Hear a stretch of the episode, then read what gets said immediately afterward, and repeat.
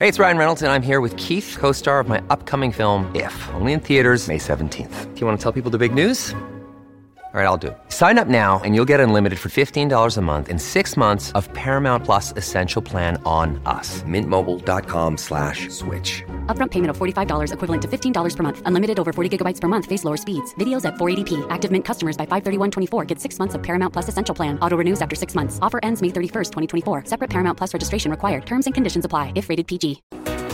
7 en punto de la mañana arranca así Buenos días americano. Como siempre, es un placer despertar junto a ustedes, poder estar aquí cada mañana en su radio desde Los Cayos hasta Palm Beach, llevándoles todo ese análisis, el repaso de las informaciones, no solo dentro de Estados Unidos, sino también el impacto que tienen en materia internacional. Yo soy Gaby Peroso, acompañada de Nelson Rubio, como siempre aquí en Radio Libre Libre 790 AM, retransmitiendo toda la maravillosa programación de Americano Media. Buenos días, Nelson. Buenos días, Gaby Peroso. Buenos días, americano de costa a costa en toda la nación americana a través de Americano Media y, por supuesto, a toda nuestra gente en el sur de Florida. Buenos días, americano. Mi gente en Miami, West Palm Beach, eh, también, por supuesto, Los Cayos y un poquito más allá hasta donde llega la señal de Radio Libre 790 AM. Mi gente, el mundo patas arriba, la situación de Ucrania, la situación económica en Estados Unidos, nueva caída económica en el país, una situación alarmante realmente, el desconocimiento, aislamiento, enajenación, a, eh, ignorancia, mala intención, no sé, tantas cosas pudiera decirse de la postura de la Casa Blanca, de la postura del Partido Demócrata, de la postura de quienes están diciendo que todo está bien, somos felices aquí. No logro entender a ciencia cierta cómo es posible aplaudir la necedad, aplaudir la inoperancia, aplaudir, eh, Gaby Peroso, esto que se está viviendo. Y luego en política exterior, las metidas de patas continuas de esta administración. Luego, la confirmación de la noticia o intención del señor presidente de pagar la jubilación a los ucranianos. Bueno, lo cierto es que en el tema de eh, el tema económico, Nelson, hay una nueva encuesta de Gallup que dice que si bien no estamos en recesión, los estadounidenses sienten que son más pobres. Así de simple. Y esto no había ocurrido en los últimos 50 años, solo se sintieron de la misma manera en 2008 y 2009, cuando vino esa gran crisis económica, todo el tema del desplome de la burbuja inmobiliaria. Ahora nos sentimos exactamente igual, porque si bien la inflación bajó de un 9 y algo por ciento a un 6 por ciento, los alimentos siguen estando 10 por ciento más caros, pero en algunos casos, como el de los huevos, que siempre lo repetimos acá, a veces llega a estar más de 70% más caro. Cuando tú vas al supermercado y todo es más caro y adicionalmente ves cómo el precio de la gasolina sube y baja sin parar, sin saber cuándo realmente debes echar gasolina para sacarle ventaja al precio, sencillamente es muy duro tenerlo así. Además del tema económico, amanecemos con este nuevo informe, no de agencias privadas, no de medios de comunicación, sino de una agencia federal del gobierno estadounidense que da cuenta que muy probablemente la pandemia del COVID-19 sí se originó en un laboratorio chino. Recordemos que este tipo de teorías eran teorías de conspiración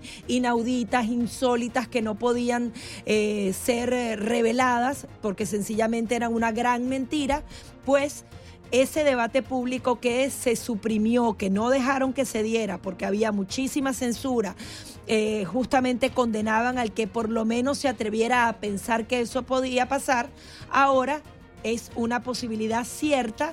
Obviamente desde la Casa Blanca dijeron, bueno, no, hay posiciones encontradas, pero esto era lo que se necesitaba, lo que va a empezar a suceder a partir de hoy, que es el debate público, que los medios y las diferentes agencias den por cierta o por lo menos den las puertas para que esta posibilidad exista. Eso se suprimió en el pasado, pero ahora sí se habla de esto, aunque dicen que la confianza en esa investigación es moderada. En algunos casos ha sido baja, no es alta, pero hay una posibilidad cierta que en un laboratorio chino lo hayan fabricado se haya fugado, hayan hecho experimentos, que China haya sido entonces el origen de todo esto. Y hay que, de alguna manera, si esto llega a sus últimas consecuencias, que espero que sí, hayan responsables, porque imagínate la cantidad de muertes y el tema económico, cómo el mundo se desplomó completamente y se encerró luego de esta pandemia. También, bueno, escandaloso, y lo comentaba en el programa Nelson más temprano, el informe de New York Post. Eh, no es una precisamente un periódico en este caso eh, conservador, no, un periódico liberal con posiciones abiertamente de apoyo a la administración Biden en muchos casos. Ahora resulta que sacan la información del incremento de casos de abuso infantil, de casos de explotación infantil en niños llegados por la frontera que venían sin compañía. Están los testimonios de los niños en diferentes estados del país, algo que es lamentable realmente y es por la inoperancia, la falta de visión, la falta de, control desde las instituciones del gobierno de la administración Biden en un tema de tanta sensibilidad. La hipocresía de lo que se está viviendo, la situación propia eh, de la nación americana, esta eh, eh, situación que se vive a nivel de país, y tú lo mencionabas ahorita, la no comprensión de la necesidad de poder discutir, hablar, señalar. Nos acusaron de desinformadores, de mentir, de, crear caos, de teorías conspirativas, de cuánta cosa se les ocurría a ellos cuando uno revelaba o decía y dice la verdad de las informaciones. ¿Que es un caos en la frontera? Sí.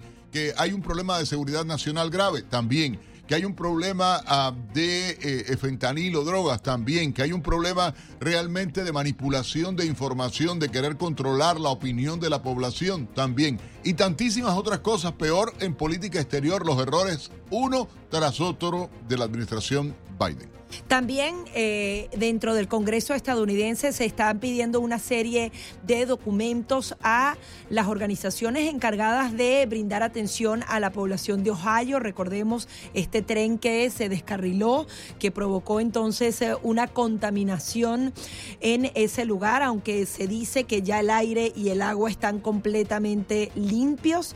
Eh, se están haciendo las investigaciones y el Congreso, el Senado estadounidense está pidiendo documentación para saber si realmente la actuación de las agencias federales ha sido la adecuada, se brindó realmente la atención a tiempo completo como debía hacerse, las advertencias.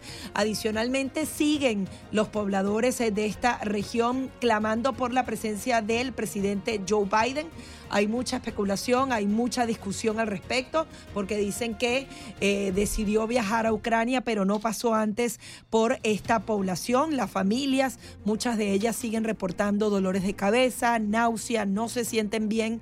Dicen que incluso el olor del aire continúa eh, turbio, que eh, hay algo allí químico en el olor. Hay quienes aseguran que lo que sería esa carga química, que además tenía sustancias que fueron utilizadas hasta en la Segunda Guerra Mundial no debía ser quemada, una cantidad de errores eh, que se cometieron al parecer con respecto a la actuación de las agencias federales en esta en este descarrilamiento de un tren tóxico, algo que no tiende a solucionarse y que los habitantes están pidiendo no solamente la responsabilidad de la empresa privada, sino también de los organismos públicos.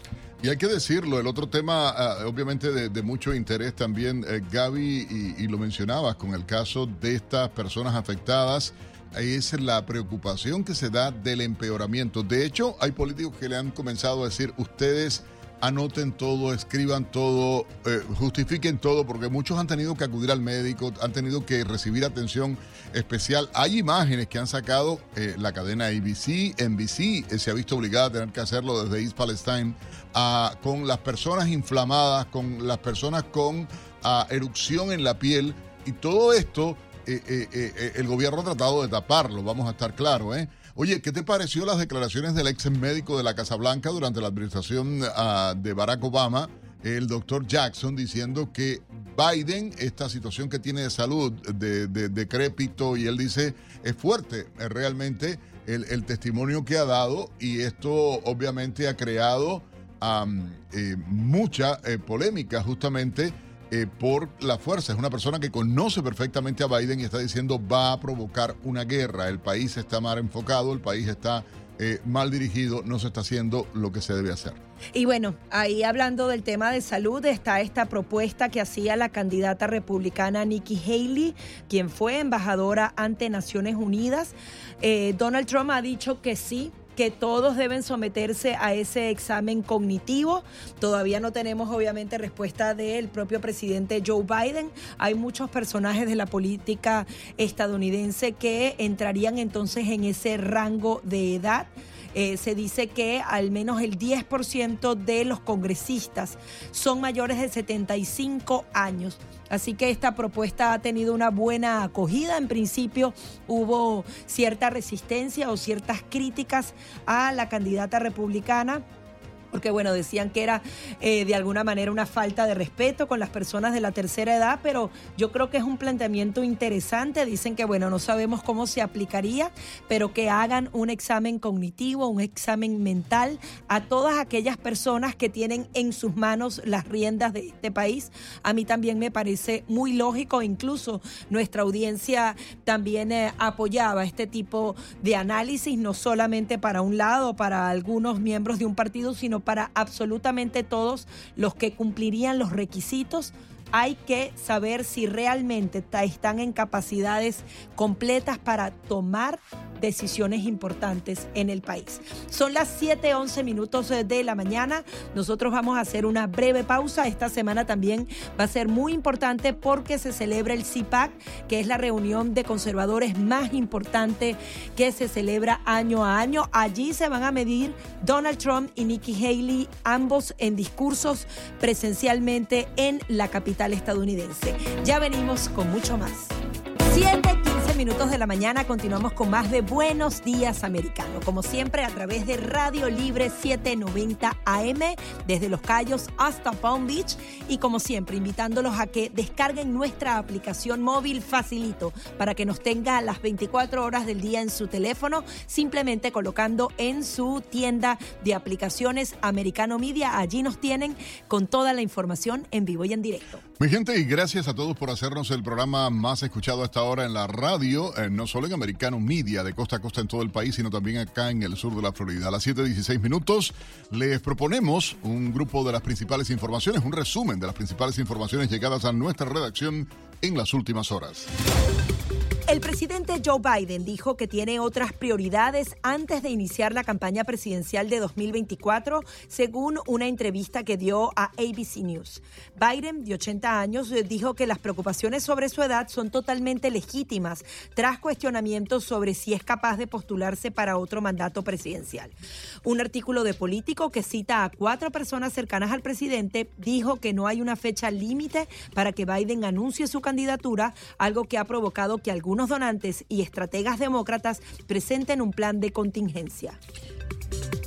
En otra información, el asesor de Seguridad Nacional de la Casa Blanca, Jake Sullivan, afirmó que no hay una respuesta definitiva sobre si el origen de la pandemia del COVID-19 puede atribuirse a una fuga de laboratorio en China. Sullivan añadió que compartiría cualquier información adicional con el Congreso y el pueblo estadounidense, aunque por el momento señaló no hay una respuesta definitiva que haya surgido de la comunidad de inteligencia sobre esta cuestión. Durante una entrevista en el programa State of the Union, Union perdón, de CNN, Sullivan abordó un artículo de Wall Street Journal que indicaba que el Departamento de Energía se había unido al FBI en su evaluación de que el COVID-19 probablemente escapó de un laboratorio de Wuhan en 2019 debido a un accidente de investigación. Todos los candidatos presidenciales republicanos que quieran participar en el primer debate presidencial deben comprometerse a apoyar al eventual candidato republicano de 2024. Según la presidenta del Comité Nacional Republicano, Rona McDaniel, cualquiera que suba al escenario de debate del Comité Nacional Republicano deberá poder decir, apoyaré la voluntad de los votantes y al eventual candidato de nuestro partido. Un alto responsable militar de Irán reiteró que su país desea vengar la muerte del general Qasem Soleimani en una operación de Estados Unidos en el 2020, esperando poder matar al expresidente Donald Trump. El general Amirali Hasidaje declaró que esperan poder matar a Trump. Mike Pompeo y al antiguo jefe del Comando Central del Ejército de Estados Unidos en Oriente Medio, Kenneth McKenzie, así como a responsables militares que dieron la orden de asesinar a Soleimani. El fin de semana, la televisión del Estado difundió imágenes de disparos de un nuevo misil de crucero Pavek que eh, tiene un alcance de 1.650 kilómetros.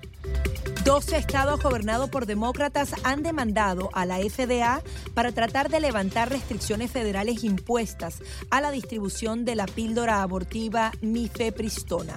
En la demanda alegan que esas restricciones no están respaldadas por evidencia y las opciones para un aborto seguro se han vuelto limitadas en todo el país desde que la Corte Suprema anuló Roe versus Wade. La demanda tiene como objetivo ampliar el acceso a la mifepristona y el, al permitir que cualquier médico farmacia la recete y la dispense como la mayoría de los medicamentos. Actualmente los médicos que recetan esta droga y las farmacias que la dispensan deben obtener un certificado especial. En otra información, varios residentes de East Palestine, Ohio, se han quejado de problemas de salud inusuales a raíz del descarrilamiento del tren y provocó la liberación de sustancias químicas tóxicas en el aire, el suelo y el agua. Un residente del lugar declaró al New York Post que tiene problemas para respirar desde el descarrilamiento y que los médicos detectaron que los químicos están en su sistema, pero que no hay nadie en la ciudad que pueda realizar las pruebas eh, toxicológicas para averiguar cuáles. A los residentes de East Palestine se les dijo el 8 de febrero que podían regresar a sus hogares después de la liberación controlada y la quema del cloruro de vinilo, pero que desde entonces hubo reporte de los lugareños sobre problemas de salud, mientras que otros han informado sobre miles de muertes de animales en el área. Entre tanto, el secretario de Estado Anthony Blinken viaja a Asia Central con el objetivo de fortalecer lazos y tranquilizar a las exrepúblicas soviéticas afectadas por la guerra en Ucrania.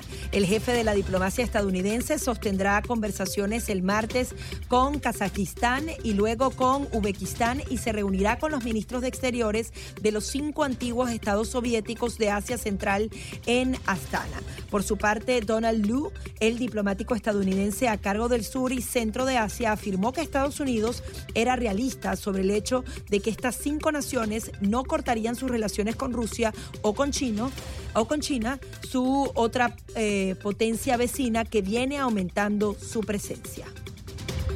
La gobernadora demócrata de Arizona, Kathy Hobbs, pidió al Colegio de Abogados del Estado que realice una investigación ética al ex fiscal general republicano Mark Brnovich el pedido de la gobernadora llega luego de que informes detallaran que el alto oficial judicial ocultó los registros que podrían haber desacreditado las afirmaciones sobre un fraude electoral en las elecciones del 2020.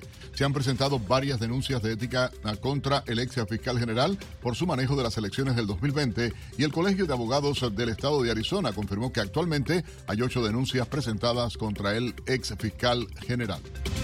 La NASA y SpaceX aplazaron a primera hora de este lunes el lanzamiento de una cápsula con dos astronautas estadounidenses, un cosmonauta ruso y un tripulante de Emiratos Árabes Unidos, minutos antes del despegue previsto desde Florida en un vuelo a la Estación Espacial Internacional. La Agencia Espacial Estadounidense y SpaceX, la compañía privada de cohete fundada por el multimillonario Elon Musk, alegaron un fallo técnico relacionado con el líquido de ignición utilizado para arrancar los motores de la nave. Twitter despidió al menos 200 empleados, un 10% de su nómina actual, según tres personas familiarizadas con el asunto. Los despidos se produjeron después de una semana en la que la empresa dificultó la comunicación entre los empleados de Twitter cuando el servicio de mensajería interna de la empresa Slack se desconectó e impidió que los empleados chatearan entre ellos o buscaran datos de la empresa. Elon Musk, quien adquirió la plataforma de redes sociales el pasado mes de octubre, redujo su fuerza laboral de alrededor de 7.500 empleados a 2.000, buscando reducir los costos. Y ahora nuestro compañero Pablo Quiroga nos trae la noticia tecnológica del día. Hola, ¿qué tal? Soy Pablo Quiroga con la noticia tecnológica del día. El sistema de satélites Starlink podría transformarse en una pugna política. Según medios chinos, se dio a conocer que el gigante asiático estaría planeando construir una gran constelación de satélites en la órbita baja. La idea sería frenar el avance de Starlink, sofocar su red de satélites y así evitar el dominio de Estados Unidos en este campo. La red de satélites que también ofrecería Internet contemplaría casi 13.000 dispositivos a una altura similar a su competidor, quien actualmente tiene más de 3.000 equipos en órbita y espera aumentarlo a más de 12.000 para el año 2027. El nombre de este sistema satelital chino sería GW y sería administrada por la nueva compañía China Satellite Network Group. Según fuentes cercanas al proyecto, el plan estaría tan avanzado que sería puesta en órbita antes que se completase el proyecto Starlink. Según se reporta, investigadores chinos habrían advertido que sin el proyecto GW, la capacidad de vigilancia y defensa espacial de China no puede hacer frente al proyecto de Elon Musk. Soy Pablo Quiroga con la noticia tecnológica del día. Gracias a nuestro colega Pablo Quiroga por la información tecnológica a esta hora. Son las 7.24 minutos en la mañana. Sí, bien, y en otras informaciones también les comentamos eh, que eh, se estaría convocando a una nueva eh, cumbre del Castro Chavismo, como decíamos en la primera parte durante tu programa, Nelson. Hay muchísima preocupación con respecto a lo que será esta nueva visión que tendrá la administración de Joe Biden con respecto a Latinoamérica y en particular en lo que serían estas tres dictaduras de Cuba, Nicaragua y Venezuela. Al parecer no habrá acercamientos por ahora con Nicaragua, pero sí con Venezuela y Cuba y hay muchísima preocupación. A la par se está dando un cambio significativo en la visión eh, migratoria de estos países. Ya se les ha cerrado la puerta, pero se les ha abierto a través de un parol humanitario y se espera que en los próximos días se dé a conocer esta nueva política con respecto al asilo que obliga a las demás naciones. Si pasaste por un tercer país y prácticamente todos los que llegan por la frontera sur obligatoriamente tienen que hacerlo, definitivamente van a ser expulsados inmediatamente porque tienen que probar que han pedido asilo en ese tercer país para poder pedirlo en suelo estadounidense. Justamente se retoman algunas de las políticas implementadas por la administración de Donald Trump en el pasado que fueron criticadas, sin embargo, que son obligatoriamente utilizadas por esta administración demócrata para tratar de dar freno a la llegada masiva de migrantes por esa frontera sur. Bueno, igualmente el fin de semana, una cosa que es casi increíble, eh, nuevamente esta organización pro-castrista comunista Puentes de Amor se manifestó acá en el sur de Florida, provocando al exilio cubano, a ellos defendiendo y pidiendo, exigiendo a la administración Biden saque a la dictadura castrista de la lista de países patrocinadores del terrorismo. La nueva agenda, y que por lo que se está haciendo mucha presión desde estos eh, grupos, por su parte, los castristas, imagínate, atacaron al exilio cubano diciendo que eran extremistas de derecha, odiadores del pueblo cubano. O sea, ellos defienden a los asesinos, a los... Eh, es que yo no logro entender de verdad esta gente que, como le digo yo, los comunistas de pan con jamón y aire acondicionado, contigo en la distancia, tipo bolero, desde acá cualquiera es comunista. Hay que vivir en Cuba, que se vayan a vivir a Venezuela, que se vayan a vivir a Nicaragua, que se vayan a vivir a los países, los colombianos. Hoy más adelante lo vamos a hablar cómo vive esa izquierda colombiana y cómo vive el pueblo de Colombia, cómo viven los dictadores y cómo vive el pueblo, cómo vive Maduro y toda la nomenclatura eh, castrochavista en el poder en Venezuela y cómo vive el verdadero pueblo venezolano. Cuando me respondan y vivan desde allí, qué fácil es ser comunista así de lejos, como le digo yo, ¿entiendes? Ah, son eh, comunistas de pan con bistec, aire acondicionado, pan con jamón y así no se puede vivir. Ya venimos con mucho más.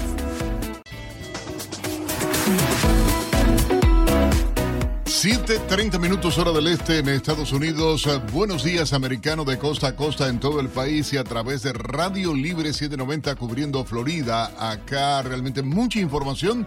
La conferencia de acción política conservadora, conocida como CIPAC Gaby, es la reunión de conservadores más grande e influyente en el mundo y va a reunir ciertamente a cientos y cientos de organizaciones conservadoras, miles de activistas, millones de espectadores y sobre todo los mejores y más brillantes líderes del mundo a partir del 14 de marzo y hasta el 17 en una nueva edición en la ciudad de Washington, D.C.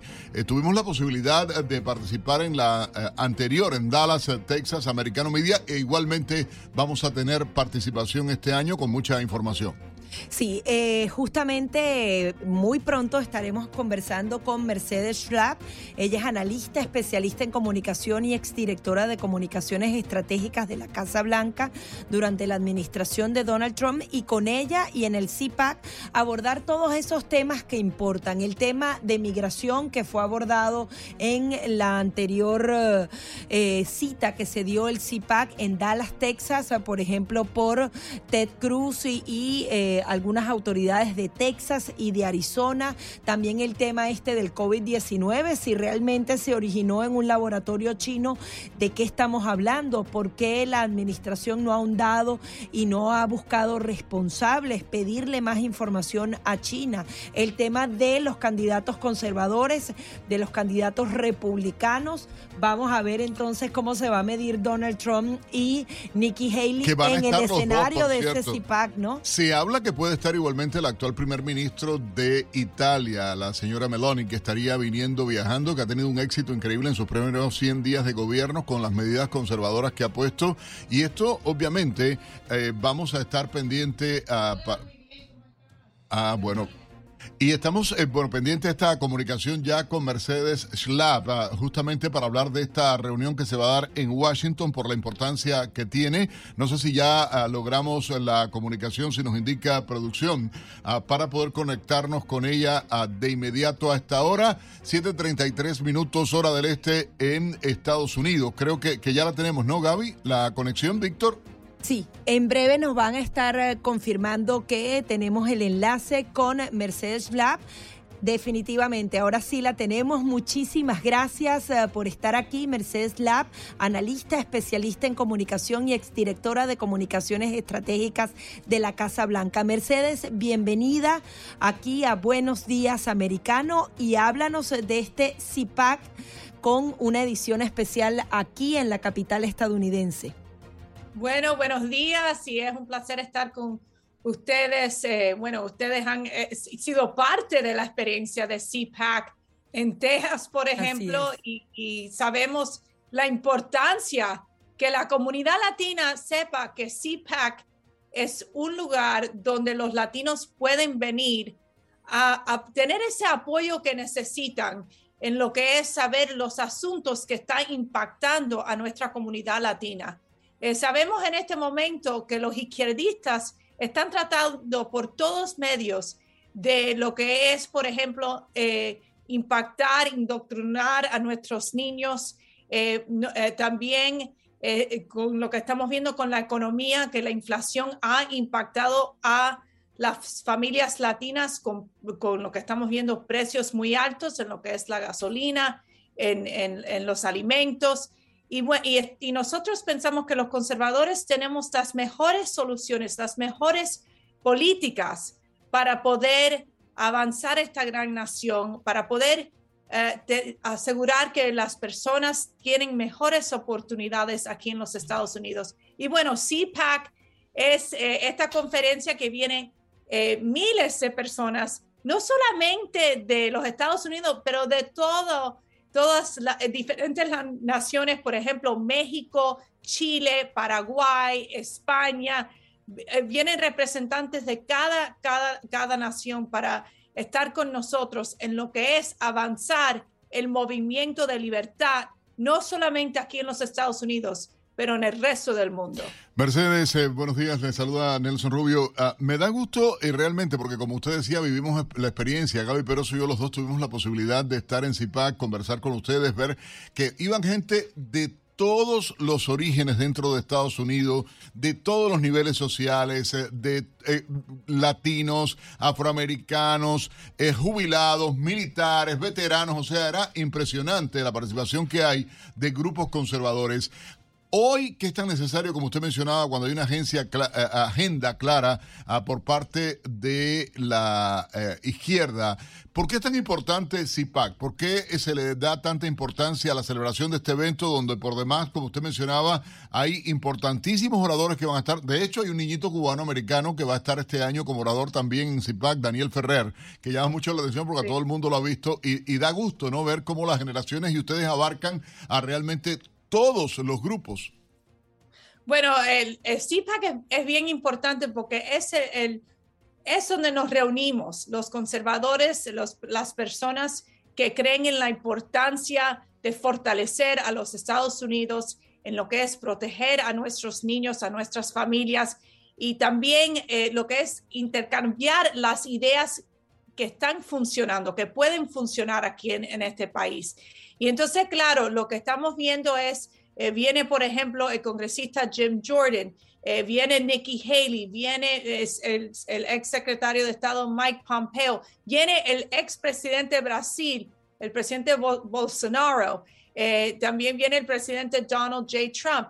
¿Y qué pasa? Todos los líderes conservadores vienen a este evento para poder comunicar el mensaje conservador, el mensaje de libertad, el mensaje, por ejemplo, de nuestro tema, que es protegiendo a los Estados Unidos ahora, porque en ese momento lo que estamos viendo es mucho caos aquí en los Estados Unidos. No nos sentimos ni seguros en nuestras ciudades, en nuestras casas, con el crimen que está eh, aumentando en, nuestros, eh, en nuestro país. Estamos viendo, por ejemplo, las amenazas de China, de Rusia.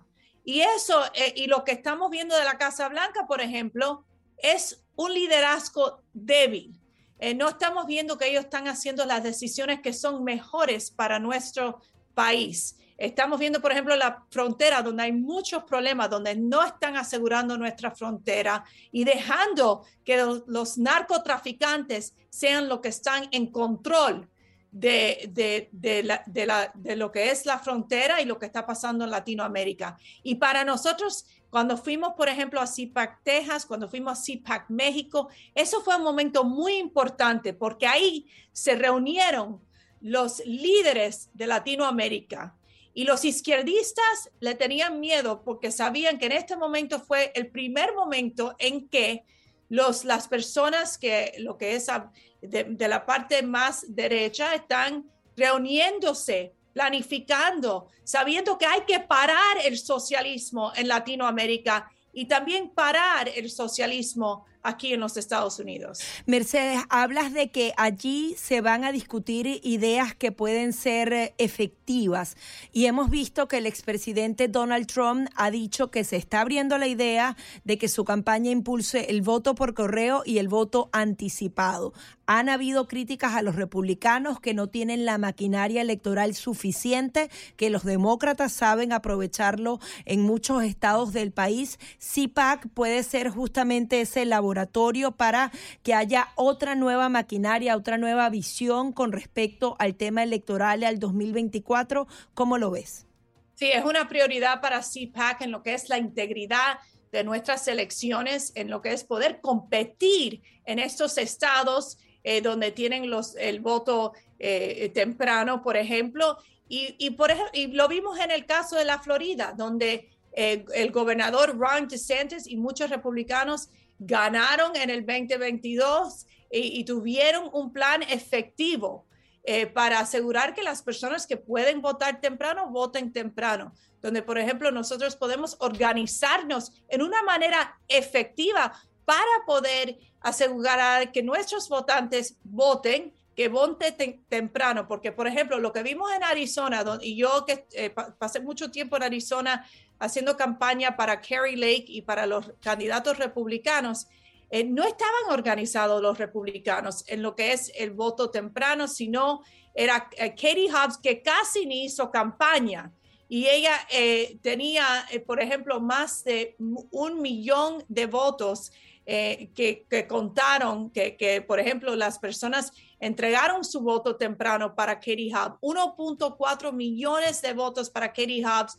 En el caso de Kerry Lake era nada más 400 mil votos en lo que estas personas que votaron temprano y vimos en Arizona los problemas con las máquinas el día de las elecciones que causó mucho estrés y claro, las personas no se sienten eh, seguros con nuestras elecciones y eso es un problema muy grande y los republicanos tienen que hacer esta competencia contra los demócratas y ganar. Mercedes, te proponemos algo, por favor, si puedes esperarnos solamente tres minutos, regresamos de inmediato contigo y nuestra audiencia a través de Americano Media de costa a costa en todo el país y por supuesto también a través de Radio Libre 790. Ya volvemos, Mercedes Schlapp eh, con nosotros, hablando de CIPAC, hablando de política y hablando de lo que conviene a la nación americana realmente en estos momentos. 7:45 minutos en la mañana. Seguimos en Buenos Días Americano a esta hora y por supuesto continuamos acompañándoles Gaby Peroso y Nelson Rubio con una invitada muy especial, la señora Mercedes Slab, analista, especialista en comunicación y exdirectora de comunicaciones estratégicas de la Casa Blanca durante la administración del expresidente Donald Trump. Mercedes, igualmente en las últimas horas ha habido ah, rumores de la posible presencia en esta eh, importantísima ah, cumbre, por decirlo de alguna manera de los conservadores del mundo de la eh, primera ministra italiana Giorgia Meloni. ¿Cuánto de cierto hay en esto o no? Hay personas que representan su partido, de hecho acá en el sur de Florida con los que hemos estado en comunicación tratando de, de ser posible poder entrevistarla. Eh, cuéntanos.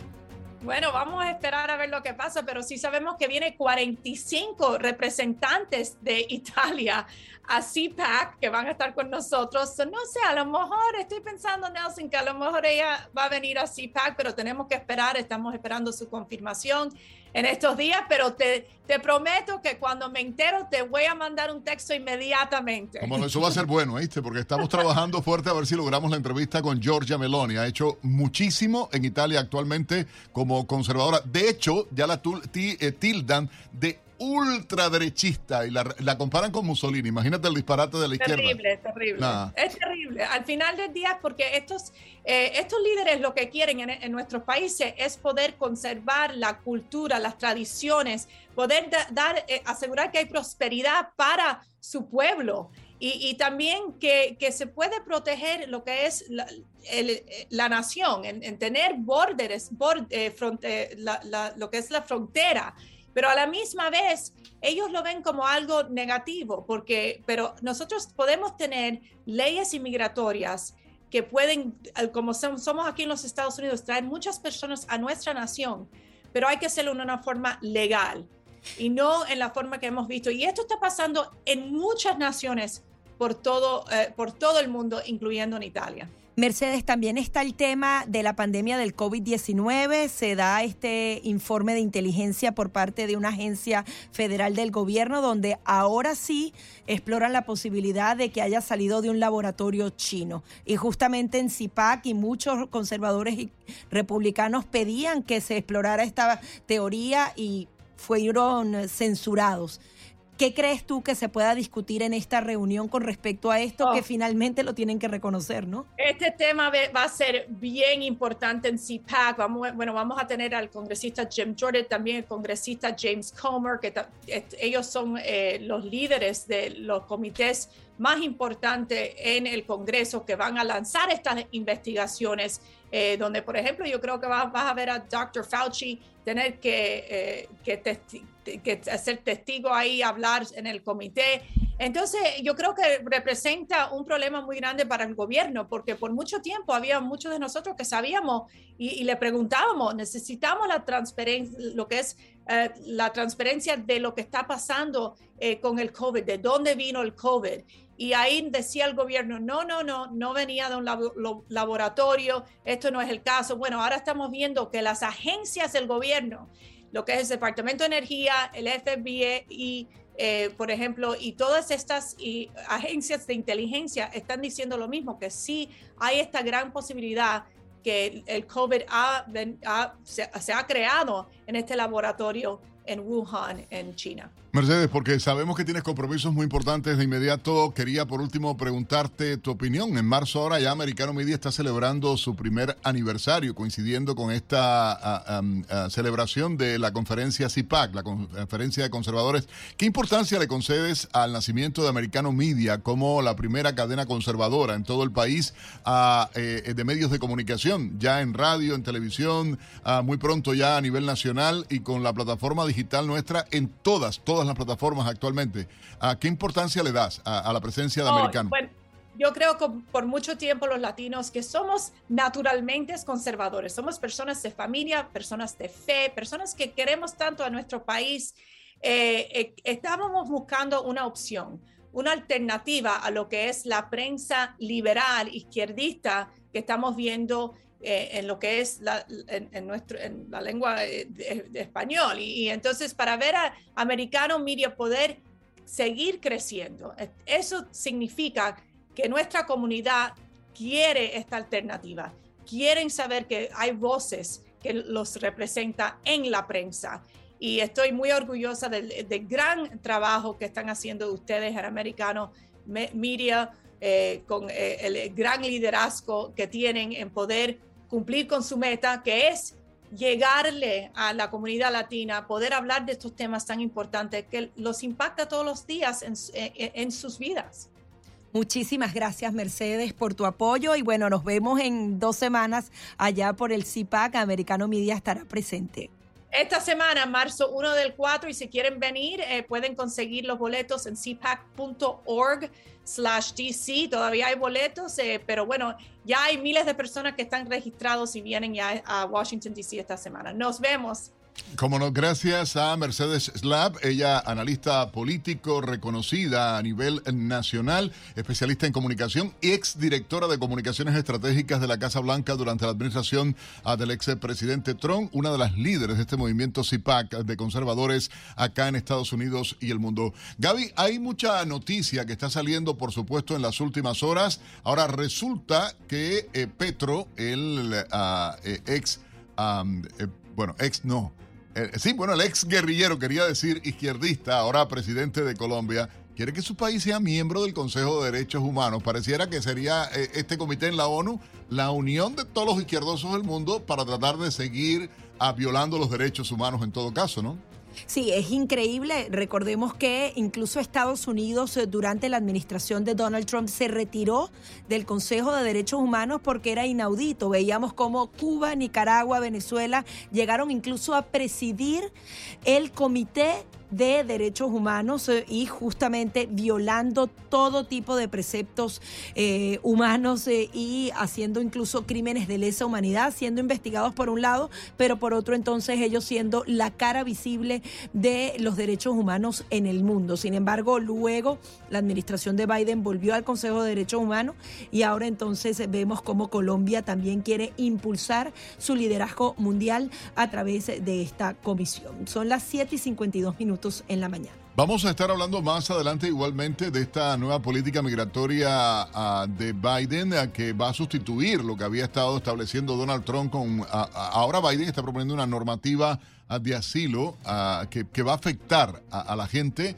Eh, y bueno, ¿de qué modo? De eso vamos a tener detalles acá en el programa. Vamos a hablar de Colombia, de los lujitos de los izquierdosos eh, líderes comunistones de, nuestros países, del modo en que viven, y, cómo usan un neolenguaje para dormir a la gente, que eso es lo peor y más triste eh, realmente que ocurre, porque ellos viven muy bien, le piden al pueblo sacrificio. Es la hipocresía de la, de la izquierda, ¿no? Sí, y incluso vemos como en Venezuela se registraron solo en un mes 187 casos de persecución. Esto equivale que cada cuatro horas una persona fue criminalizada, fue acosada en Venezuela por funcionarios de la dictadura chavista. Recordemos que ya se han documentado y están en la Corte Penal Internacional los casos de tortura, de eh, ejecuciones extrajudiciales y adicionalmente entonces están estas persecuciones. Sin embargo, están entonces preparando todo para unas primarias, para unas eventuales elecciones en 2024, sin ningún tipo de garantía eh, sin que se vuelvan a sentar en esa mesa de negociación y acuerdo en México para exigir las garantías mínimas necesarias y la preocupación de que se siguen levantando las sanciones al régimen de Nicolás Maduro, cada vez tiene más reconocimiento internacional, pero él no da nada a cambio, él sigue persiguiendo, él sigue torturando a los venezolanos y sin ningún tipo de garantías para que esas elecciones se den libres y justas. Y la nueva fechoría, porque de esa manera lo voy a decir de la administración Biden, con esto de invitar a los líderes represores de la dictadura castrista del Ministerio del Interior a que visiten instituciones de la Guardia Costera de la Seguridad Nacional de Estados Unidos. Por cierto, Guay Peroso, tengo la cifra. ¿Sabes cuánta platica ha recibido Ucrania ya de donaciones de Estados Unidos y Europa eh, en los últimos eh, meses? 180 mil millones de dólares. 180 mil billones. Millones de millones, 180 mil millones de dólares. Ya regresamos Gaby Peroso y Nelson Rubio en nuestra segunda hora de transmisiones a través de Americano Media y Radio Libre en Buenos Días, Americano. 8 en punto de la mañana, continuamos con más de Buenos Días, Americano a través de Radio Libre 790 AM. Como siempre, los invitamos a seguirnos a través de las redes sociales.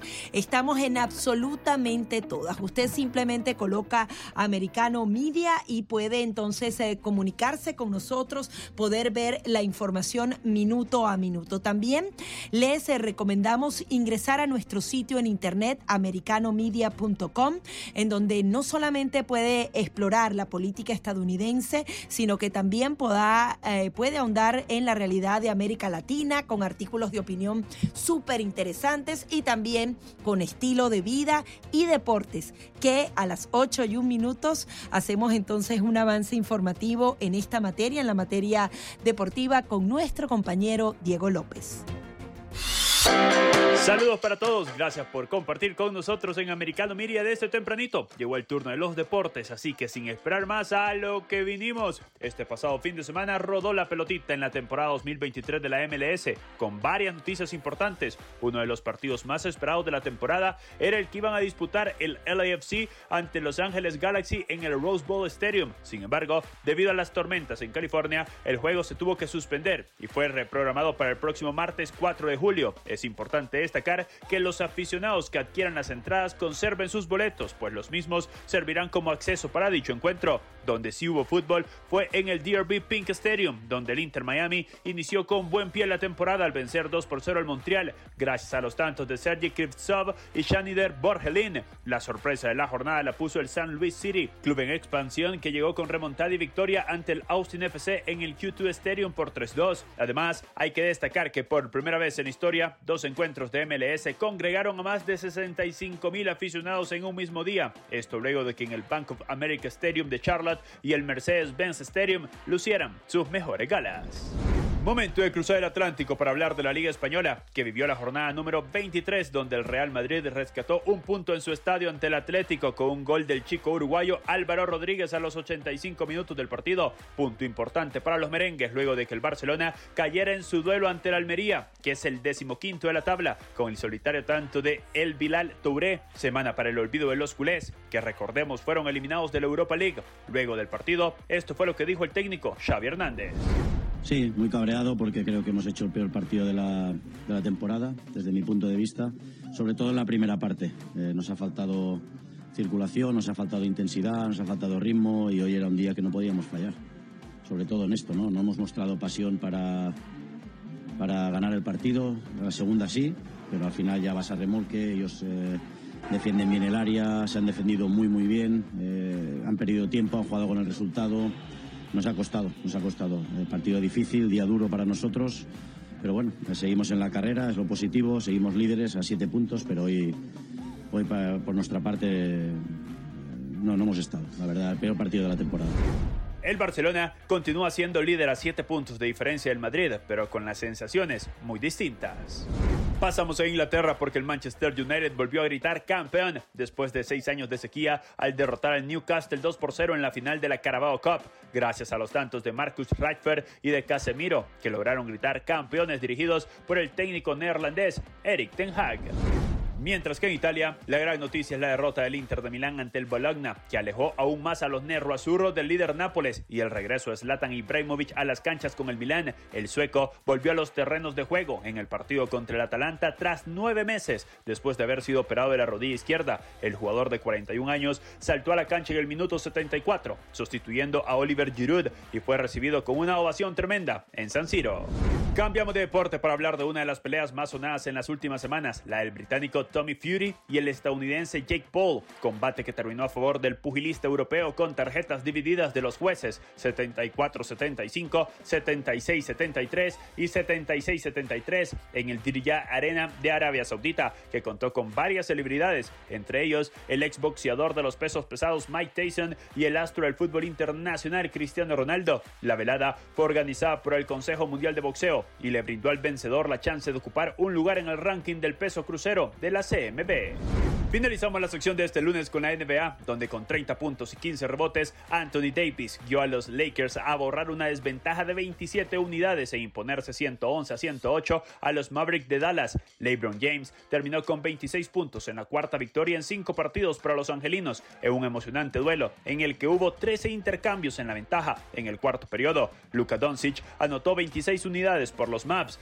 Kyrie Irving aportó 21 puntos y 11 rebotes, pero no tomó el control del partido en el cuarto periodo. Hasta acá la actividad deportiva. Gracias por haber iniciado la semana con nosotros. Continúe con toda la programación de Americano Miria. Un abrazo grande para todos y que sean felices.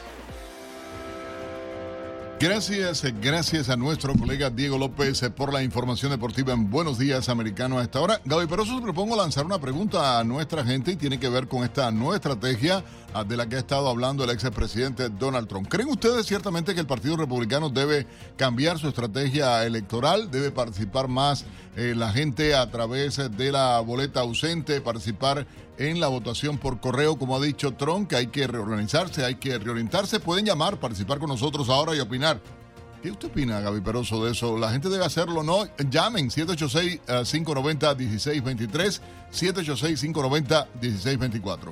Nelson, es que han habido muchas eh, críticas al sistema electoral estadounidense, pero algo que es cierto es que existe la posibilidad y es completamente legal que se utilicen ese voto anticipado, esa boleta ausente, ese voto por correo. Y si esto existe y está dentro de las leyes electorales, eh, ¿por qué no aprovechar? Está el tema en Florida, se utilizó porque forma parte del entramado electoral estadounidense y han dicho que en Pensilvania, en Georgia, en varios estados estadounidenses, justamente los demócratas tienen una organización bien disciplinada, incluso eh, van puerta a puerta, hablan con los votantes y le dicen que bueno, que tienen que participar, le dan cierta orientación, prácticamente les llevan la boleta a su hogar para luego entonces este forme parte de la votación generalizada. Los republicanos creo que tienen que afinar su estrategia, su, su mecanismo de poder comunicarse con el elector, el elector casa a casa y poder entonces así tomar ventaja de las bondades eh, del sistema electoral estadounidense. Y es un planteamiento. Donald Trump estuvo criticándolo durante mucho tiempo, ahora dice hay que jugar en su terreno, hay que hacerlo porque el fraude no se pudo probar hasta el momento y entonces se trata entonces de sacar ventaja de eso y poder No es que Mercedes lo eh, decía en Arizona lo que pasó en la votación eh, actual para la gobernación. Sí, prácticamente campaña electoral lo no, lograron ganaron de última hora todas las boletas ausentes que tenían, todo esto, entonces ellos lo hacen, nosotros no aparentemente, pero bueno, ahí va la, la película. Ustedes participen ah, con nosotros 786-590-1623. ¿Creen ustedes acertada esta propuesta del presidente Donald Trump de hacer este tipo de votación? Llámenos, participe, acompáñenos a través de la línea telefónica 786-590-1623, 786-590-1624. Sí, la idea es que usted participe e incluso nos diga cómo le gusta votar a usted. Si a usted le gusta votar el día de las elecciones, una semana antes de las elecciones de manera presencial, si ha acostumbrado a votar eh, por correo. 8 y 8 minutos recibimos la primera llamada. Buenos días, ¿está usted al aire? Sí, buenos días Nelson y Gaby. Mira, yo creo que el voto por correo es un, error y se presta para mucha manipulación y para... ¿Aló? Se cayó la llamada, parece aparentemente... Para militares que están fuera del país y para, y para diplomáticos. El voto por correo hasta ahora se ha demostrado que ha sido la vía de fraude que han usado los demócratas para ganar cualquier elección, incluso las primarias. Muchas gracias. No, gracias a usted. Vamos con más llamadas del 786-590-1623, 786-590-1624. Creo que hay más llamadas a esta hora. Está usted en el aire. Buenos días. Ahí están conectando las llamadas a esta hora. En nuestro equipo de producción ingeniería a trabajando para hacerlo. ¿Está usted en el aire? Adelante, buenos días. Buenos días. Sí, buenos días. Buenos días, buenos días. Te habla la señora Lucy Domínguez yo estoy de acuerdo en que no voten, en que no vayan a votar por, correo y que vayan a la casa de los ancianos y den una firma para que no le cojan la firma a, a los familiares que tienen ahí. Porque esas personas a veces no están right. Ellos van y le cogen la firma y, y, le, y, votan por ello. Eso es una, una, una pregunta. Y votar no por correo, presente. Esa, esa es mi opinión. Porque antes era así. Antes era si viajabas o si estabas enfermo. Muchísimas gracias por tu participación. Eh, comuníquese a través del 786-590-1623 y 786-590-1624 para que nos dé su opinión. ¿Está de acuerdo con la voto por el voto por correo? Tenemos más llamadas. Adelante. Buenos días. buenos días. Soy una fiel oyente. Me encanta su programa, el programa de la libertad. Estoy muy de acuerdo de que hagan voto anticipado, voto por correo solamente para los militares y para las personas que son diplomáticas, porque ahí pueden venir muchas trampas. Así que, pero sí, hay que hacer una campaña fuerte y sobre todo en las casas de los viejitos también hacer una campaña fuerte para que nuestros republicanos vayan adelante. Hay que tener la voz cantante. Bueno, vamos a hacer una breve pausa. Vamos a seguir con sus llamadas. Marquen ustedes el 786-590-1623, 786-590-1624. Igualmente, esa es la pregunta que tenemos. ¿Creen ustedes debe aplicarse esta nueva teoría o no? Llamen, participen. O si otro tema quieren hablar igualmente candente de lo que está ocurriendo en el país, de la situación que estamos viviendo los norteamericanos, de las políticas del Partido Demócrata, del Partido Republicano, ¿qué está pasando? Llame, participe ahora en vivo. Ya venimos con mucho más. 8, 15 minutos de la mañana, continuamos con más de Buenos Días Americano y tenemos una pregunta al aire. Si usted respalda esta nueva posición por parte del expresidente Donald Trump de que el Partido Republicano, los conservadores tienen que ahondar mucho más en la maquinaria para el voto ausente, el voto anticipado, el voto por correo, ¿qué cree usted? ¿Está de acuerdo con esta posición? Comuníquese al 786-590-1623. Hasta ahora las llamadas han estado en contra de la postura y han dicho que no están de acuerdo. Pero bueno, vamos con más llamadas. Está usted en el aire. Buenos días.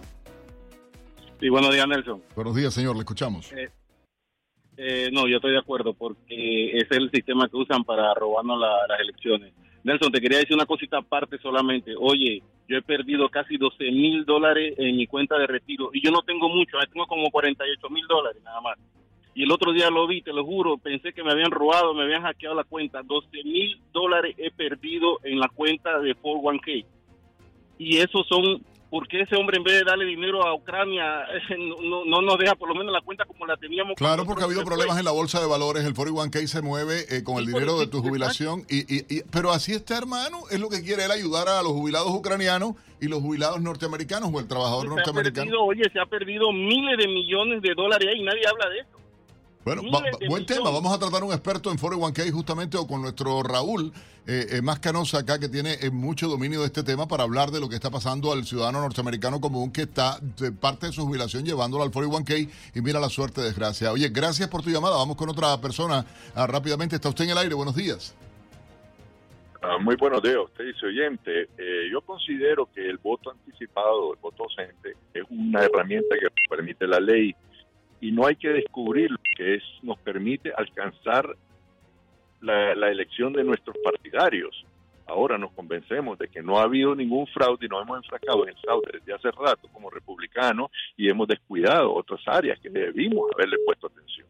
Así es que hay que hacer uso de esa herramienta hasta mientras la ley exista. De lo contrario, señores, estamos hablando algo al vacío. Pues hagamos uso de eso y visitemos casa por casa, como lo hacen los demócratas. Muy buen día. Oh, gracias. Mira, otra opinión y eso es bueno. Nos da gusto que estén participando ustedes a través del 786-590-1623. Más y más oyentes nuevos eh, eh, eh, eh, sumándose a la audiencia ah, de Americano Media y Radio Libre 790 AM. Eh, creo que hay más llamadas. No sé si tenemos más llamadas, señor director, si nos ayudan a 786-590-1623, 786-590-1624. Pero tenemos un invitado muy especial. Ya lista la conexión a esta hora, igualmente a través de Americano Media.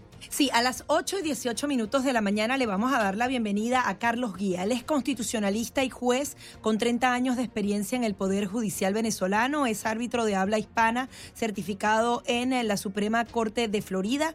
Eh, perdón, no en Venezuela, sino aquí. Lo que pasa es que el tema eh, va a ser justamente Venezuela, porque recordemos que el gobierno interino fue decretado su fin por parte de 13 partidos opositores dentro de la coalición eh, de la plataforma unitaria en Venezuela y ahora hay dos posiciones. Una que esto justamente estaba ajustado a la constitución, el gobierno interino debía existir porque Nicolás Maduro se robó esas elecciones y hay otros que dicen que no, que como no había sido efectivo debía ser disuelto. Lo cierto es que se dice que ahora Venezuela está al garete, sin presidente, no hay un rumbo fijo y está entonces este gobierno parlamentario basado en una Asamblea Nacional de 2015. Ya hubo otras elecciones fraudulentas que se dieron en el medio. Le damos la bienvenida entonces al juez Carlos Guía. Muchísimas gracias por estar aquí. ¿Cuál es su visión con respecto a lo que pasa en Venezuela? Buenos días, muchas gracias por su invitación.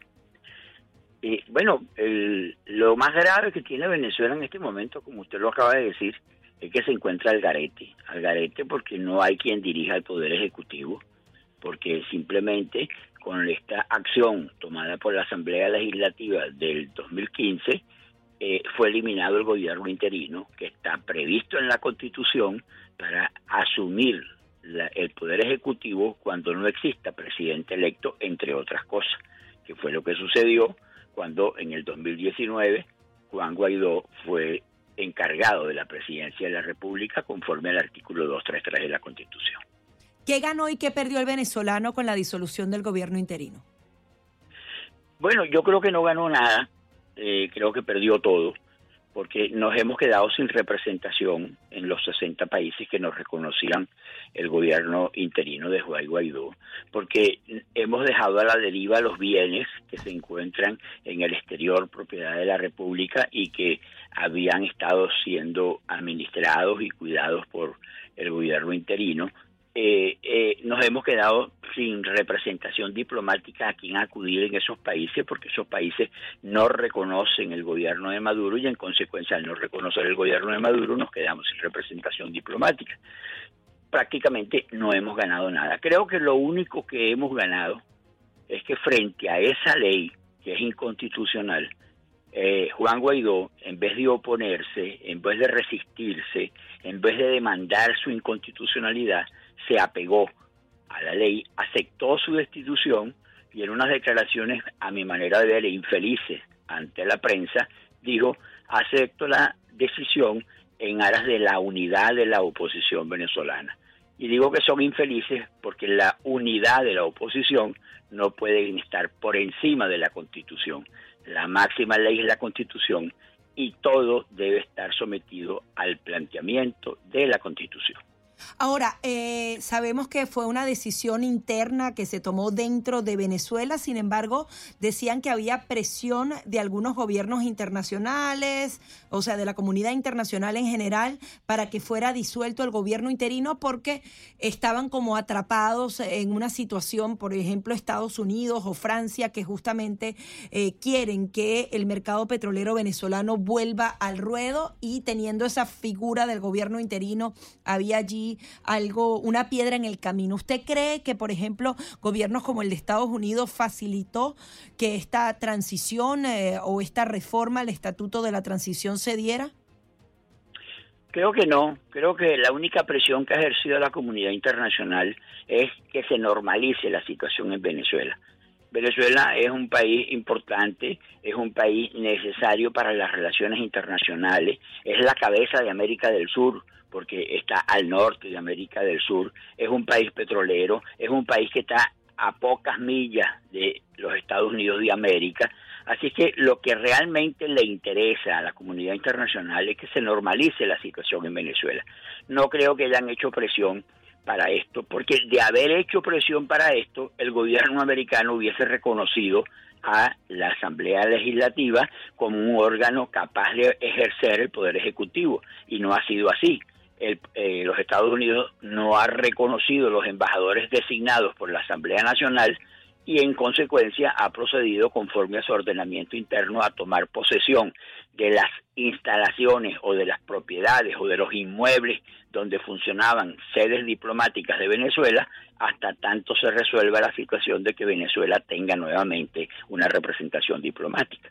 Así es que no creo que haya sido presión, antes, por el contrario, creo que la comunidad internacional rechaza la acción cometida por estos tres partidos de los que integran los cuatro y estamos como volvemos a repetir, estamos al garete con esta decisión que es inconstitucional.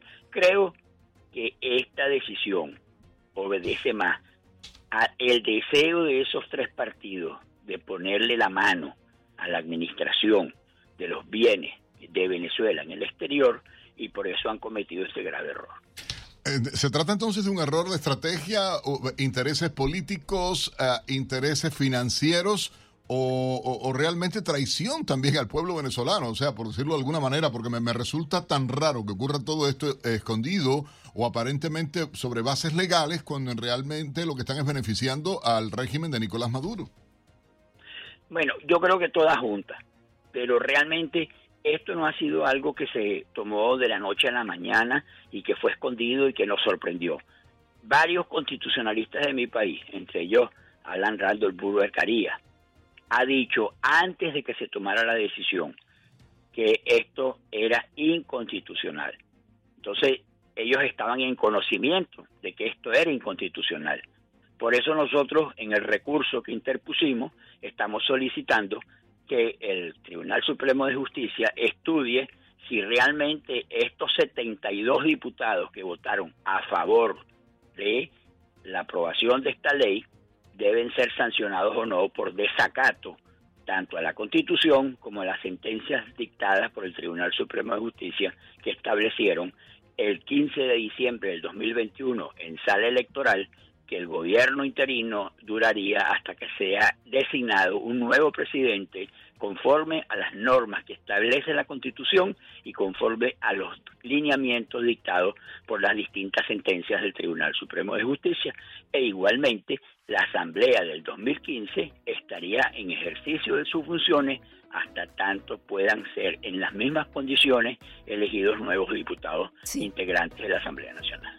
Situación muy compleja esta de la disolución del gobierno interino. Muchísimas gracias por estar aquí. Carlos Guía, constitucionalista y juez con 30 años de experiencia en el Poder Judicial, árbitro de habla hispana certificado por la Corte Suprema de Florida.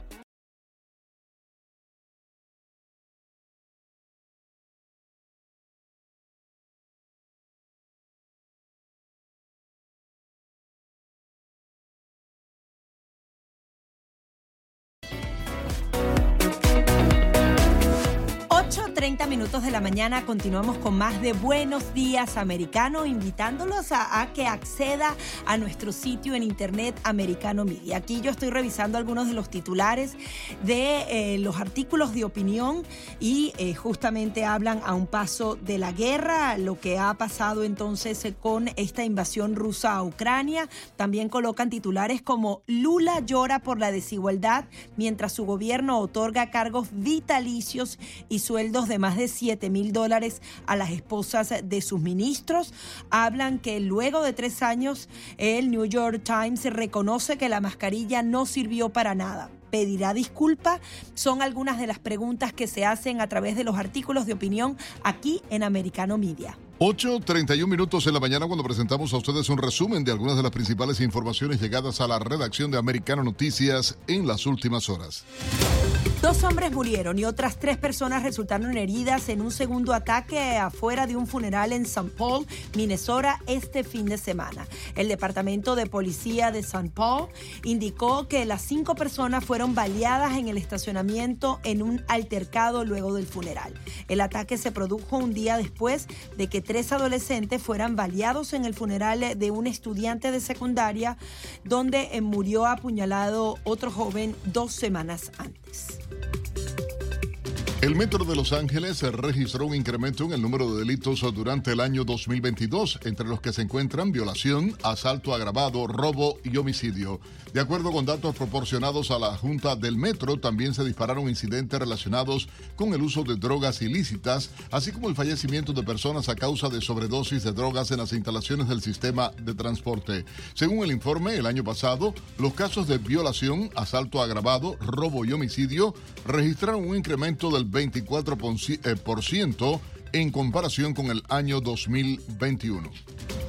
El Servicio de Aduanas y Protección de Fronteras de Estados Unidos anunció que se ha multiplicado por 10 el número de chinos que cruzan la frontera sur, lo que aumenta la preocupación de la seguridad nacional. El cierre de Shanghái, la ciudad más importante china, en marzo de 2022, provocó el surgimiento de RON, un movimiento con el que los chinos intentan emigrar. Tan solo en enero, 1.084 ciudadanos chinos fueron detenidos en la frontera sur con Estados Unidos en comparación con 89 en enero de 2022, lo que representa un aumento de 1.118%.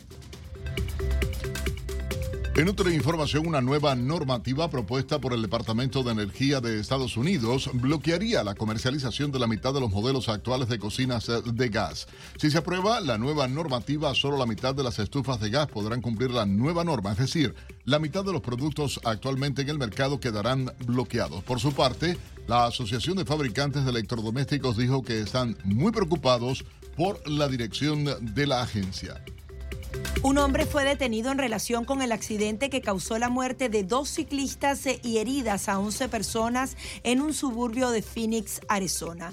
La policía de Goodyear anunció que Pedro Quintana Luján, de 26 años, está detenido como sospechoso de dos cargos de homicidio involuntario, tres cargos de agresión con agravantes y 18 cargos por exposición al peligro, además de cargos de causar lesiones graves o la muerte por una infracción de La policía señaló que Quintana Luján conducía una camioneta que transportaba un remolque al impactar a un grupo de ciclistas en una carretera muy transitada en Goodyear, cerca de Phoenix. El Servicio Nacional de Migración de Panamá suspendió el traslado de migrantes desde la selvática provincia de Darién, limítrofe con Colombia, tras dos accidentes de autobuses eh, que transportaban a los extranjeros en tránsito hacia Estados Unidos. Según la entidad, la suspensión se mantendrá hasta que las autoridades de tránsito y transporte terrestre rindan un informe sobre el estado de los autobuses destinados a mover a los extranjeros y comprueben que están en buenas condiciones. El más trágico accidente con migrantes en la historia del país centroamericano ocurrió el pasado 15 de febrero, cuando el autobús en el que viajaban los migrantes hacia el albergue cayó a una pendiente y dejó 40 muertos.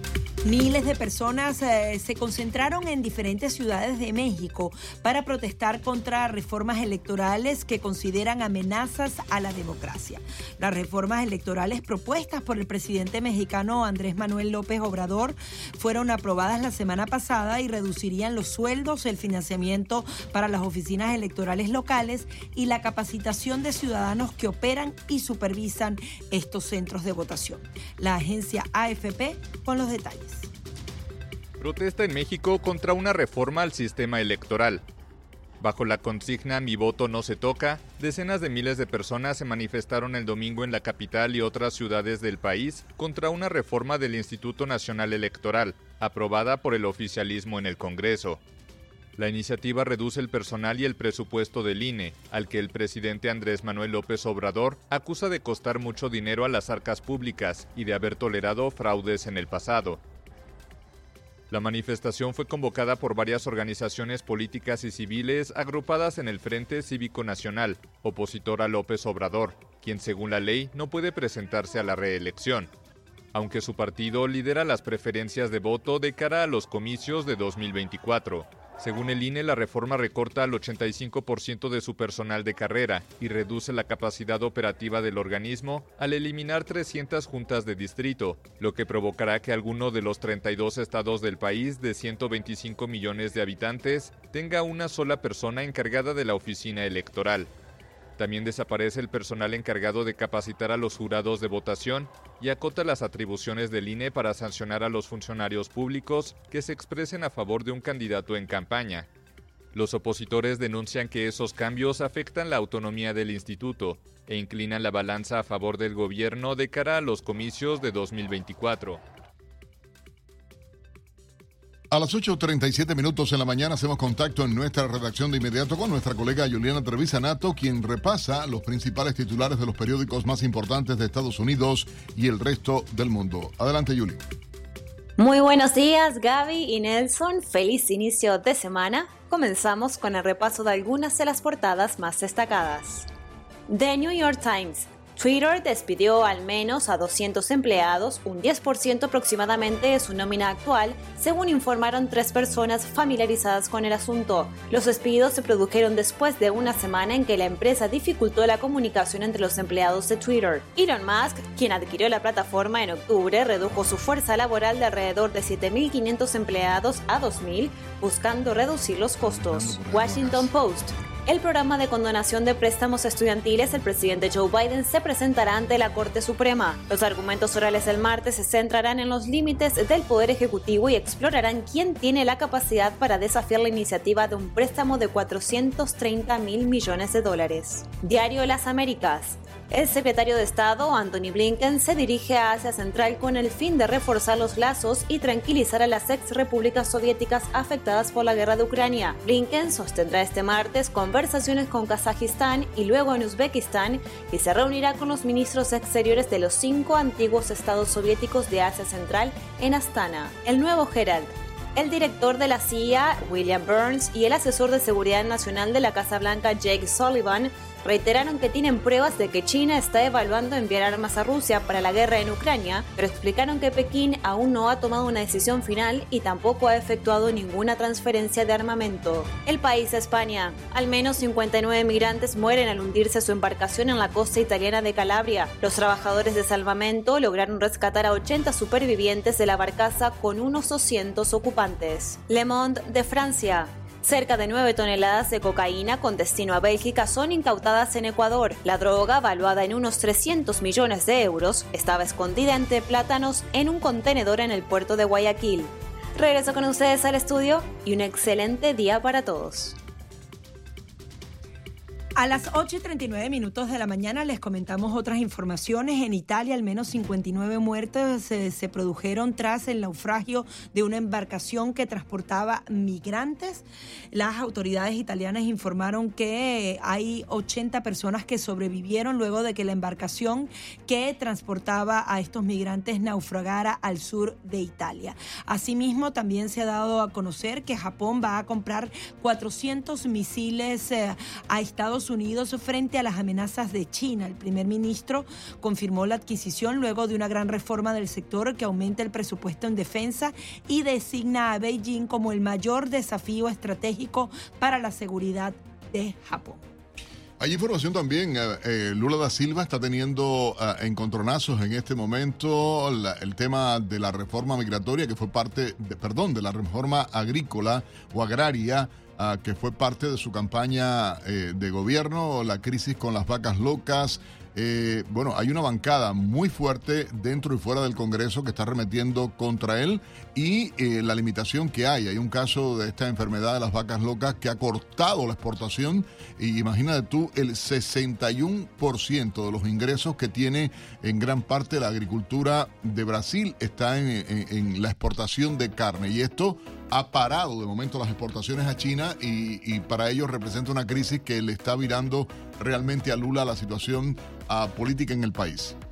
8.41 minutos de la mañana vamos a hacer una breve pausa y al regreso no se retire porque le vamos a dar información muy práctica sobre todas estas estafas que se dan cuando nos llegan mensajes de texto, nos llegan mensajes de WhatsApp y finalmente quieren eh, hacerse con nuestro seguro social, con nuestras cuentas bancarias. No se retire que enseguida les eh, decimos cómo protegerse.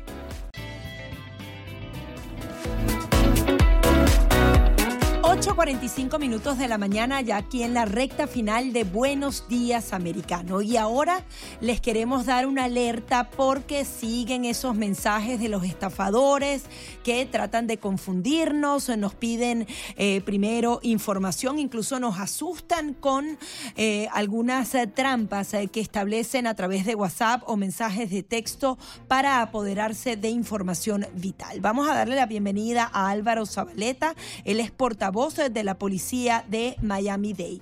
Buenos días Álvaro, quería que nos comentaras sobre estas nuevas formas de estafar a los ciudadanos a través de sus teléfonos móviles y en donde a voluntad terminamos dando la información porque nos hacen una serie de preguntas y caemos en el juego de estos estafadores. ¿Qué hacer y qué está pasando actualmente?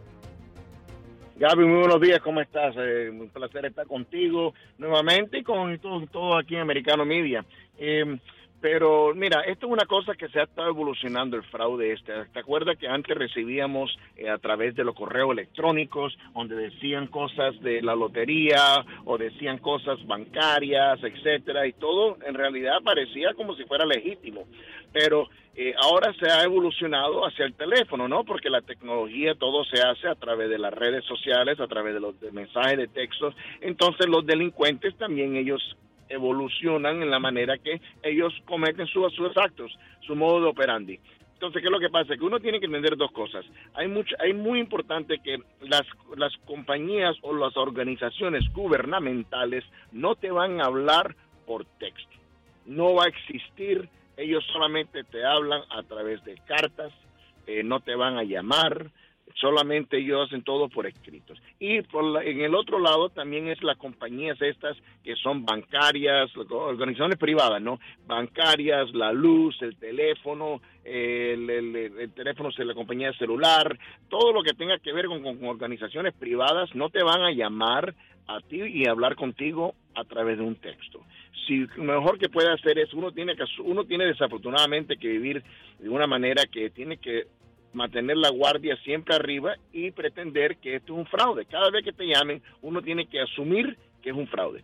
Y después que te das cuenta que es algo legítimo, entonces ya uno va bajando la guardia. Pero uno tiene que inmediatamente pensar que no, estas son personas que me quieren hacer una estafa. Y si queda con duda, Nunca le des información personal por el teléfono, porque no sabes con quién estás hablando, no sabes si es la organización real. Lo mejor que puede hacer es, no hay problema, deme su teléfono, yo lo voy a devolver la llamada a ustedes, anoten el teléfono y no llamen a ese teléfono porque obviamente es el teléfono de ellos, porque ellos quieren que caigas.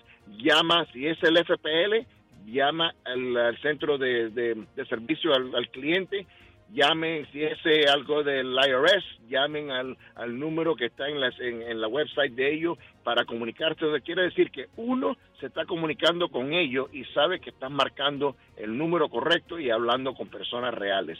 Y ahí puedes confirmar si en realidad eh, la cuenta de la luz la tienes vencida, porque hay muchos que te dicen, está la luz vencida, te lo vamos a pagar en una hora. Si no vienes a un Western Union, me pagas esta cantidad de dinero, no le pagamos la luz. Y la gente va y lo paga y se dan cuenta que es una estafa. FPL jamás te va a cortar la luz de esta manera. Ellos te mandan notificación y te mandan varias notificaciones antes de llegar al extremo de apagarte la luz y desconectarte el servicio. Y así sucesivamente sucede con todo el más. Entonces uno tiene que estar más pendiente de no darle la información personal a nadie y obviamente uno comunicarse con las organizaciones para asegurar que en realidad sí están hablando con esas personas. ¿Cuáles son las estafas más comunes? Por ejemplo, ¿te puede llegar una factura como decía, de un servicio o de algo y uno se asusta y dice, oye, yo no pagué esto, incluso a veces te ponen, te colocan que ya la transacción se efectuó y que tú debes confirmarlo, o que te van a entregar un paquete o que no pueden entregar un paquete y uno está esperando algo importante y eh, justamente cae uno en la trampa. Incluso también colocan links que no tienen información, pero te llaman la atención, parece un chat de WhatsApp. ¿Qué pasa con estos links? ¿Cómo pueden acceder a tu información a través de ellos? Mira, esas, esas son las más comunes eh, últimamente, que recibes un texto donde te dicen el pago por decir una compañía, mía, te voy a decir lo que me ha pasado a mí, por eso puedo mencionar esa compañía, no que yo tenga nada que ver con esto. Este, yo recibí un ya el pago a Best Buy de la por la cantidad de 496 dólares, ya ya ya ha sido ya ya pasó, ha sido confirmado, entonces y te muestra el link ahí pues y puedas ver el, y puedas ver lo que, de qué se trata la compra. Entonces uno mismo dice 500 dólares. Yo aprieto el link porque quiero ver quién compró por 500 dólares y ahí donde viene ahí donde viene el error. Ese link que habían mencionado, ese link es lo que ellos utilizan para poder llevarte Hay algo que es importante, Álvaro, y es el tema de la seguridad para las personas, el tema de la, del modo en que se está actuando. ¿Cómo trabaja desde la policía? Ti que te están escuchando ahora a través de Americano Media en todo el país, ¿cómo trabajan desde la policía la investigación de este tipo de casos? ¿Qué seguimiento se le da? Bueno, nosotros tenemos que hace como dos años creamos una unidad, que es una unidad que se enfoca en lo que viene siendo crímenes cibernéticos y entonces ahí es donde ellos empiezan a investigar y tratar de eh, averiguar exactamente de dónde que viene, quiénes son estas personas que lo están haciendo. Ahora sí te digo que es un es una, una labor muy, muy dificultosas cuando llega la computadora. ¿Por qué? Porque muchas de las veces la, dirección del IP que utilizan cuando uno hace la investigación termina en Rumanía, termina en otros lados y no, entonces ellos están trabajando como que si fueran una, una sombra, ¿no? Uno nunca logra ver el rostro de estas personas. Entonces es muy dificultoso para nosotros, no quiere decir que no se pueden cerrar casos, pero es muy dificultoso cuando viene, cuando es a través de la red. Por eso que la ciudadanía tiene que hacer todo lo posible de no caer víctimas de estas personas. Ellos tienen que mantener esa guardia siempre en alto, siempre suponer que estás hablando con una persona que te quiere hacer un fraude y uno mismo comunicarse con esa compañía que supuestamente lo está llamando. Así uno le devuelve la llamada a la compañía correcta y me dicen, me acabaron de llamar que me van a cortar la luz y ese representante puede verificar y te dice, no señor, no señora, la cuenta tal día, mm, eso fue una estafa. Y así uno se evita unos dolores de cabeza. ¿Cómo actúan estas denuncias? Porque, por ejemplo, si uno da la información de manera voluntaria a estos estafadores, igual la denuncia procede, ¿qué, qué tipo de investigación y cómo ustedes pueden identificar a estas bandas criminales y si la persona en algún momento puede recuperar su dinero o, o como dio la información de manera voluntaria es muy difícil. Mira, yo siempre le digo a todo el mundo, desde que estoy de vocero, siempre le digo a todo el mundo que cuando ellos se enfrenten con una cosa que es una criminalidad, aunque no hayas perdido nada, repórtalo. ¿Por qué? Porque nosotros, en la organización policíaca aquí en todo el país, nosotros trabajamos basado en datos, basado en estadísticas. Entonces, cuando nosotros vemos que alguien se metió en un carro y, y hay un reporte y después hay 10 reportes, 12 reportes en esa zona, entonces ya obviamente sabemos que hay criminalidad que está sucediendo en esa área. Y lo que hacemos es que mandamos un equipo, creamos un equipo, cambiamos el horario de los detectives para que ellos se enfoquen en esa zona para tratar de atrapar a estos delincuentes que están haciendo eso. Entonces, si no recibimos estos sabemos que está ocurriendo, porque hay tantas, hay muchas diferentes cosas que estamos eh, en seguimiento de todo diferente tipo de crimen. Entonces, por eso yo digo que mejor, no importa lo pequeño que sea, si, alguien te hizo fraude y no perdiste nada, no importa, gracias a Dios, pero repórtalo para que así nosotros podamos mantener al tanto, para que cuando Nelson diga cuántas cuántos eh, carros se han robado en tal lado, se puede, se, te puedo decir cuántas personas se han metido en la casa, te puedo decir eh, cuántos robos de autos, te podría yo decir. ¿Por qué? Porque está basado en lo que se reporta. Entonces es muy importante que estemos como en conexión con nuestra comunidad en lo que está sucediendo. Muchísimas gracias a Álvaro Zabaleta, portavoz de la policía de Miami-Dade. Gracias. Un abrazo, cuídense. A las 8.54 minutos eh, llegó la hora de despedir, pero como siempre los invitamos a seguir con nuestra maravillosa programación aquí en Americano Media. Los dejamos con Americano Noticias y nuestra Paola Cerna y será así. Hasta mañana. Hasta mañana mi gente, los esperamos.